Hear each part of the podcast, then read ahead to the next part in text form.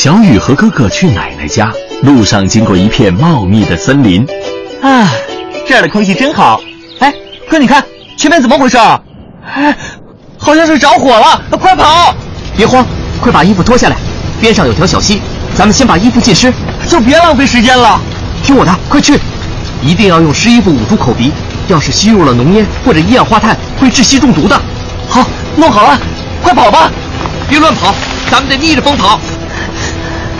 来的时候经过了一个山洞，要不咱们去山洞里避一避吧？不行，山洞挡不住烟尘，我们必须快跑，不能被火焰围住。终于跑出来了，万一真的被火焰围住，咱俩可就惨了。是啊，不过只要判断好风向，迎风突破火焰的包围圈，还是有一线生机的。国家应急广播提醒您：森林起火要冷静，掩鼻捂口，逆风行。